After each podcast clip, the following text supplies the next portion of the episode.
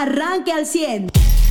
Hay información, información interesante, sigue llegando eh, eh, o siguen anunciando la llegada de nuevas inversiones a Coahuila, específicamente el día de ayer en el sureste, y eh, a nivel nacional, pues el día de ayer se presenta la consulta que no es consulta, el ejercicio así le llaman, para saber qué opinan los mexicanos, porque no será vinculatorio, es decir, será un ejercicio cuyo costo pues tendrán que absorber los mexicanos de una decisión que quiere tomar el Ejecutivo y que se le dificulta cada vez más tomarla tal y como él eh, busca ejecutarla. Ayer eh, envió a su personal secretario de gobierno a el Senado donde hubo un encontronazos fuertes.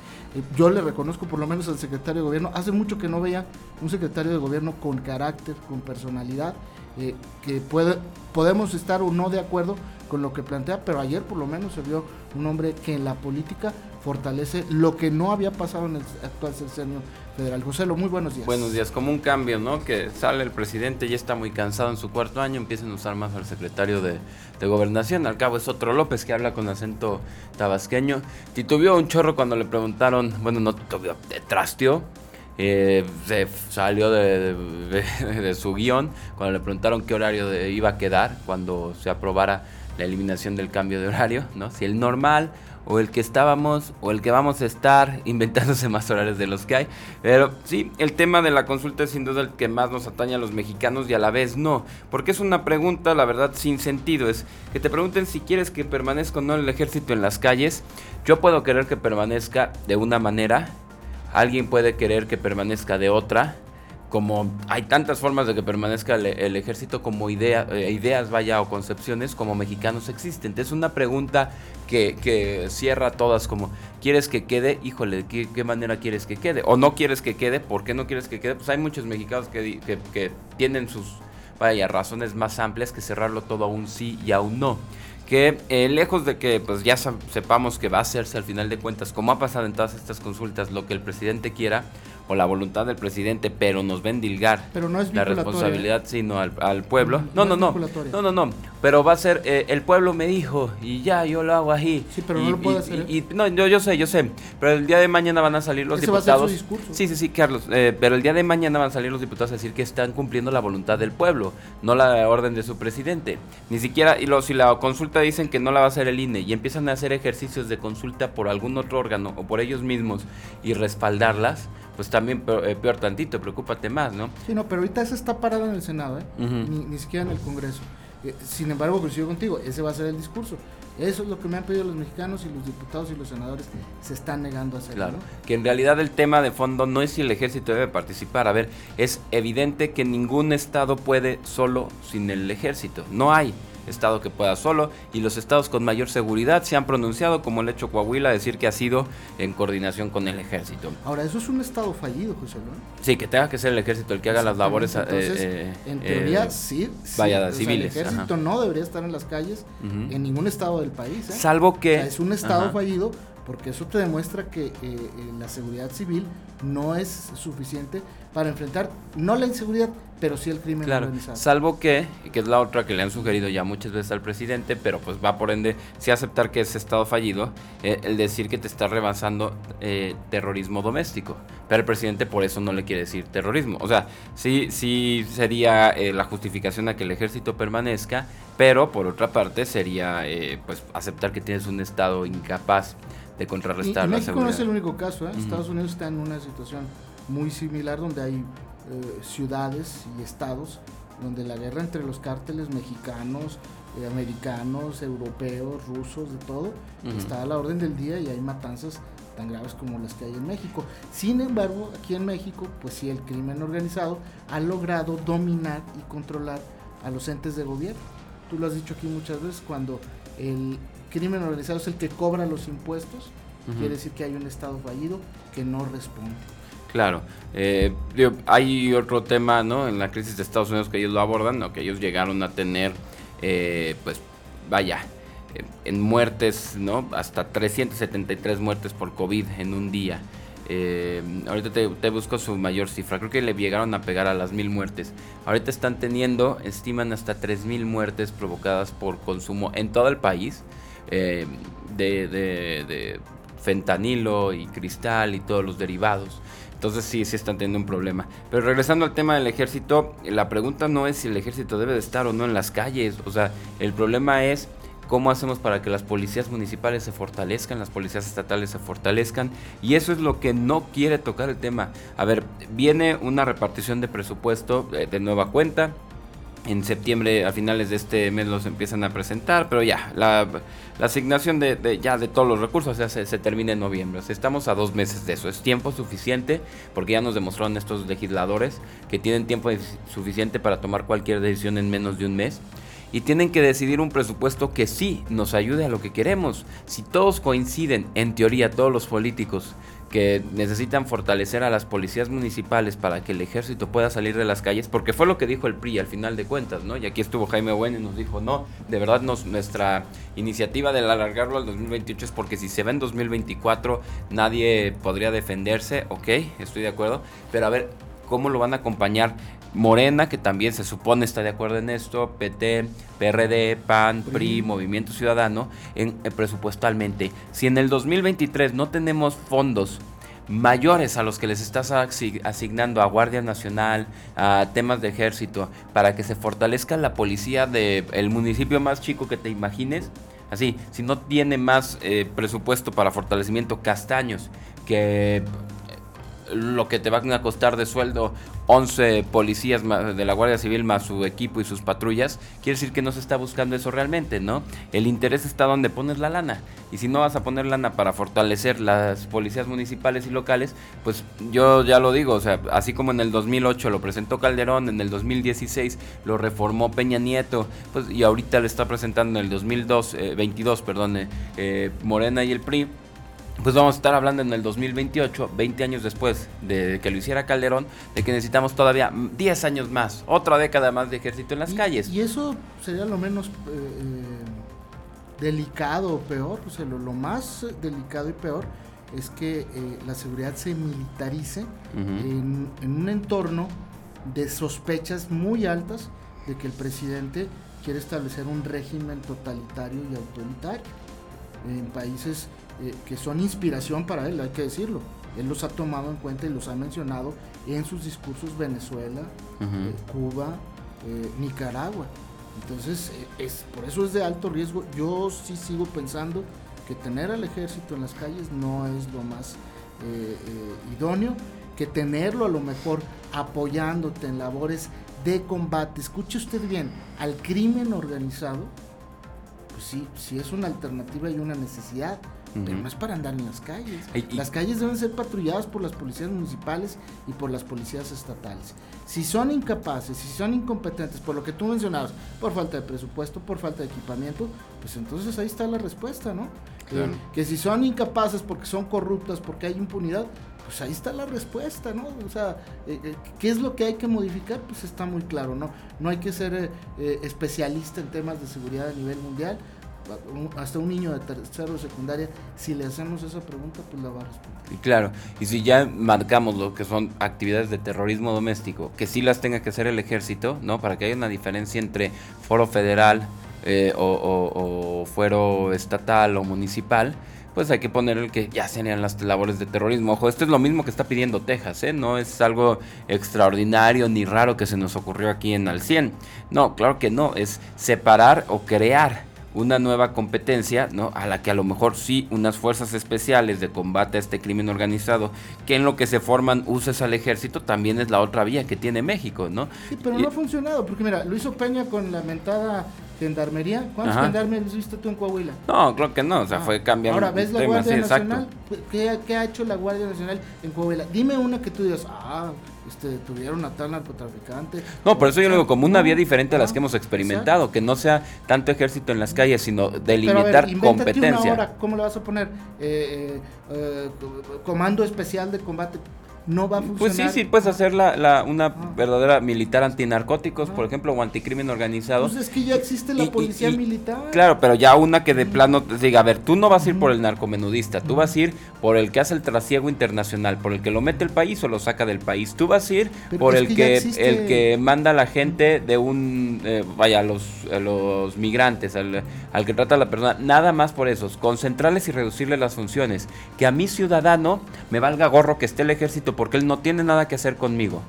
Pero al criminal que esté haciendo delitos eh, de fuero mayor, por así llamarlo, de asociación delictiva, a ellos sí, este, nada más eh, su atención puesta en ellos. O sea, algo tenemos que hacer y dejarle ahora sí más presupuesto a las policías municipales para que el día en que se los topen puedan hacerles frentes de aquí a que lleguen la policía encargada de eso, ¿no? O sea, sí hay muchas otras acciones que han tomado. No hay una estrategia de seguridad. Ah, no, no, pero, pero déjenme terminar. Sigo pensando que sí podemos tomar cosas de otros países, porque tú mencionabas, tomamos los modelos de Venezuela, de Bolivia, de Nicaragua Agua, ¿no? en su momento de Argentina, mejor copia el de Estados Unidos, el de Italia, copia el alemán, no, o sea, sí hay muchos otros modelos de seguridad. yo no digo que los copiemos, es lo que está pasando, eh, eh, no, eh, no como copia, sino que hay una relación y una intencionalidad del gobierno federal que se puede confundir cuando tú militarizas la seguridad. Y es, insisto, no nada más de riesgo para el gobierno y para la población, que es la más afectada, sino para los propios militares.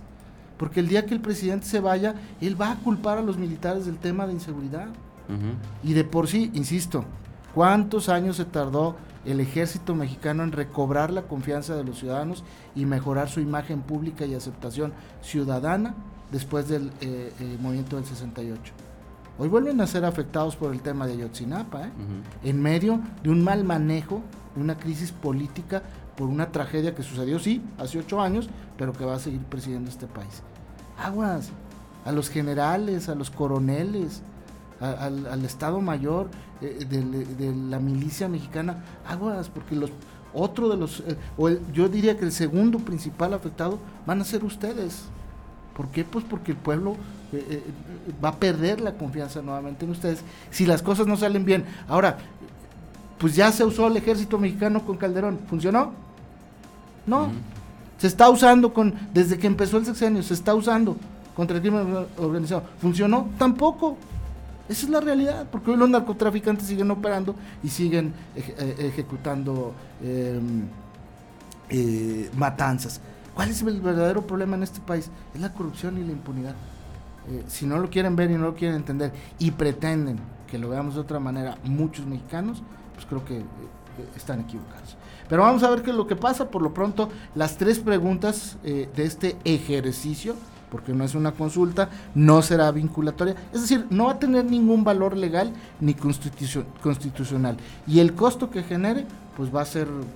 Eh, Sí, dinero que no se usa para todo lo que quiera. Exactamente. Medicamentos, educación, dígame usted algo que le falta al país y para eso no se usó. Exactamente.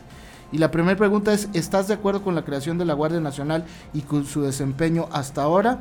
La segunda pregunta, ¿consideras que las Fuerzas Armadas, el Ejército y la Marina deberían mantenerse haciendo labor de seguridad pública hasta 2028 o regresen a sus cuarteles en marzo de 2024? Y la tercera, ¿cuál es tu opinión de que la Guardia Nacional pase a formar parte de la Secretaría de Defensa Nacional o dependa de la Secretaría de Gobernación y Protección Ciudadana?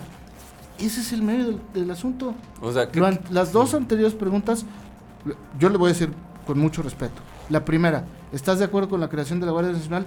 Yo no, porque no ha pasado nada con la Guardia Nacional. Pero ya le hiciste y no me preguntaste. pregúntame antes de hacerlo, ¿no? Es como, oye, ¿te gustaría que comiéramos esto? Pues ya nos serviste los platos, hombre, ya está aquí la comida. Y, a lo mejor lo correcto sería, ¿estás de acuerdo con la operación de la Guardia Nacional? Pues yo te diría que no, porque no hay resultados. Eh, ¿Consideras que las Fuerzas Armadas del Ejército y la Marina deberían mantenerse haciendo labor de seguridad pública hasta 2028 o que regresen a sus cuarteles en marzo de 2024? Que regresen porque no ha cambiado nada. ¿eh? ¿En qué, en qué condiciones quieres? No, y vivimos en un, en un, clima de inseguridad en muchos estados de la República. Claro, y, la, última pregunta, ¿y quién se encargará de la seguridad si eh, regresan? exactamente. Y la, y la última pregunta, que es la del meollo del asunto, si la Guardia Nacional pasa o no a la Sedena, ese es el meollo del asunto eh, pues la dejan en último lugar. Eh, y pues a mí me parece muy triste y lamentable. Pero esa pregunta se la al, al, la Suprema Corte, ¿no? Eh, va contraviene al 21 constitucional, el que dice que es el quien se encarga de cada labor, de cada competencia de seguridad, o es el 24, si algún abogado nos, nos aclara bien. Pero o sea, eso pregúntaselo a la Suprema Corte, lo que no te respondieron, bueno, lo que no actuaron bien la mayoría de los diputados, porque a los de Morena en vez de meterlo en una reforma, lo metieron en unas eh, a leyes secundarias, en artículos, para pasárselo por el arco del triunfo, mejor preguntarle a esos diputados en qué estaban pensando cuando jugaron con una reforma constitucional y pregúntale a la Suprema Corte, ¿a mí mexicano qué? Lo más importante, el discurso presidencial de campaña, antes de ser presidente, era vamos a, regresar al ejército a los cuarteles. el, el discurso de campaña de Morena era ese y hace dos meses, un mes y medio, el presidente sale y dice, cambié de opinión. Después de cuatro años, ¿eh? cambié de opinión. Cuando el país no avanza en tema de seguridad y por, el contrario, retrocede. Con cifras, insisto, que no las inventa uno aquí. Son cifras del Secretariado Nacional de Seguridad Pública. Es decir, son cifras del gobierno. Así se lo dijo Jorge Ramos. Y, al final dice no, y no vamos a cambiar la política. Y está muy claro, el ejército no va a salir de las calles o pena de ese riesgo para la población en el futuro y para los propios eh, integrantes de la milicia mexicana. Vamos a ver qué es lo que pasa. Bien, en temas eh, eh, locales. Ah, ah, bueno, y en el tema nacional, pues ya hoy nos van a aprobar los días de vacaciones a todos los, los mexicanos, ¿no?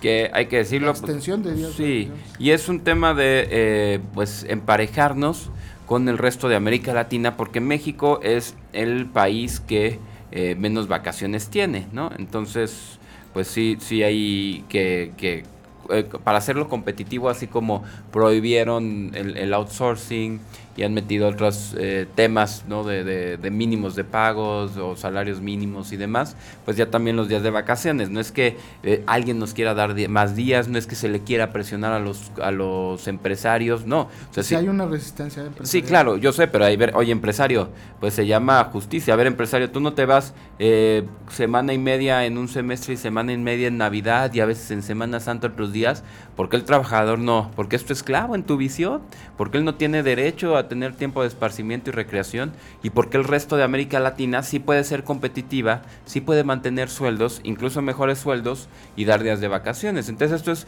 por tema de, de, competencia, de acuerdos del Tratado de Libre Comercio, México va a tener es una presión de Estados Unidos y la tienen que aprobar. Pero, pero pues no, no es, o sea, es, es, petición para que competitivamente estemos parejos todos, ¿no? Sí, pero, eh, eh, o sea, al final es eso, ¿no? Que Estados Unidos dice pues me llevas ventaja, por eso quieren ir a Sí, porque no pagas nada, exacto. Eh, porque no das las vacaciones que yo doy, entonces ahora vamos a competir en igualdad de circunstancias. No tiene nada que ver con preocuparse por los trabajadores. Sí, no, no, no, no, no. se confunda. ¿eh? Ni van contra los empresarios. es que ¿eh? es, es, no, a ver, empresario que no puede dar esos días de vacaciones.